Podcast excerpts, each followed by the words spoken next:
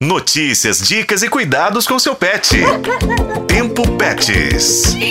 Estamos vivendo uma primavera com todas as características de alto verão e neste tempo é necessário ações específicas para os pets, como alimentação adequada, hidratação correta e banhos refrescantes.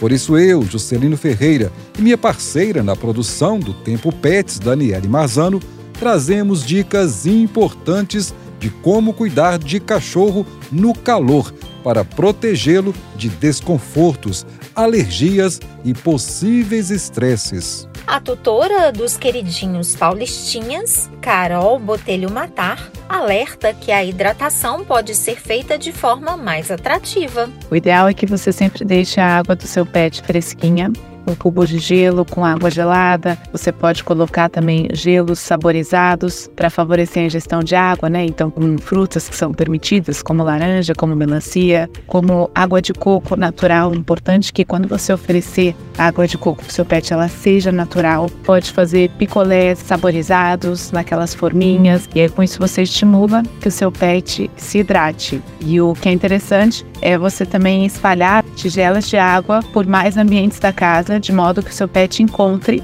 essas vasilhas de água onde quer que ele esteja. A alimentação também merece atenção especial, já que neste calorão os animais tendem a comer menos. A Carol Botelho Matar também tem dicas para compartilhar com a gente. Pelo menos din-din cacau em casa, quando está muito, muito quente, às vezes eles não querem comer.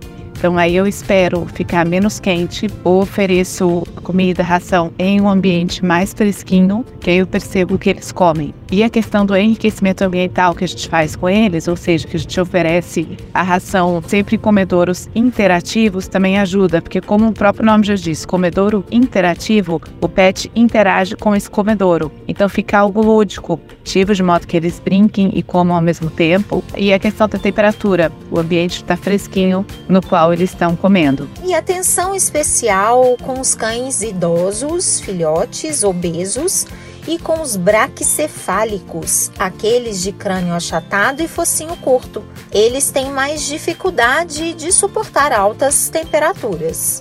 Os cuidados com os nossos pets em tempos de temperaturas muito altas são muitos. Por isso, fique de olho na hidratação e alimentação deles.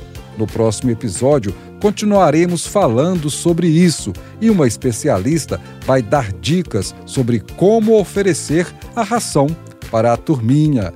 Eu sou Juscelino Ferreira e com a colaboração de Daniele Marzano, este foi o podcast Tempo Pets. Acompanhe pelos tocadores de podcast e na FM O Tempo.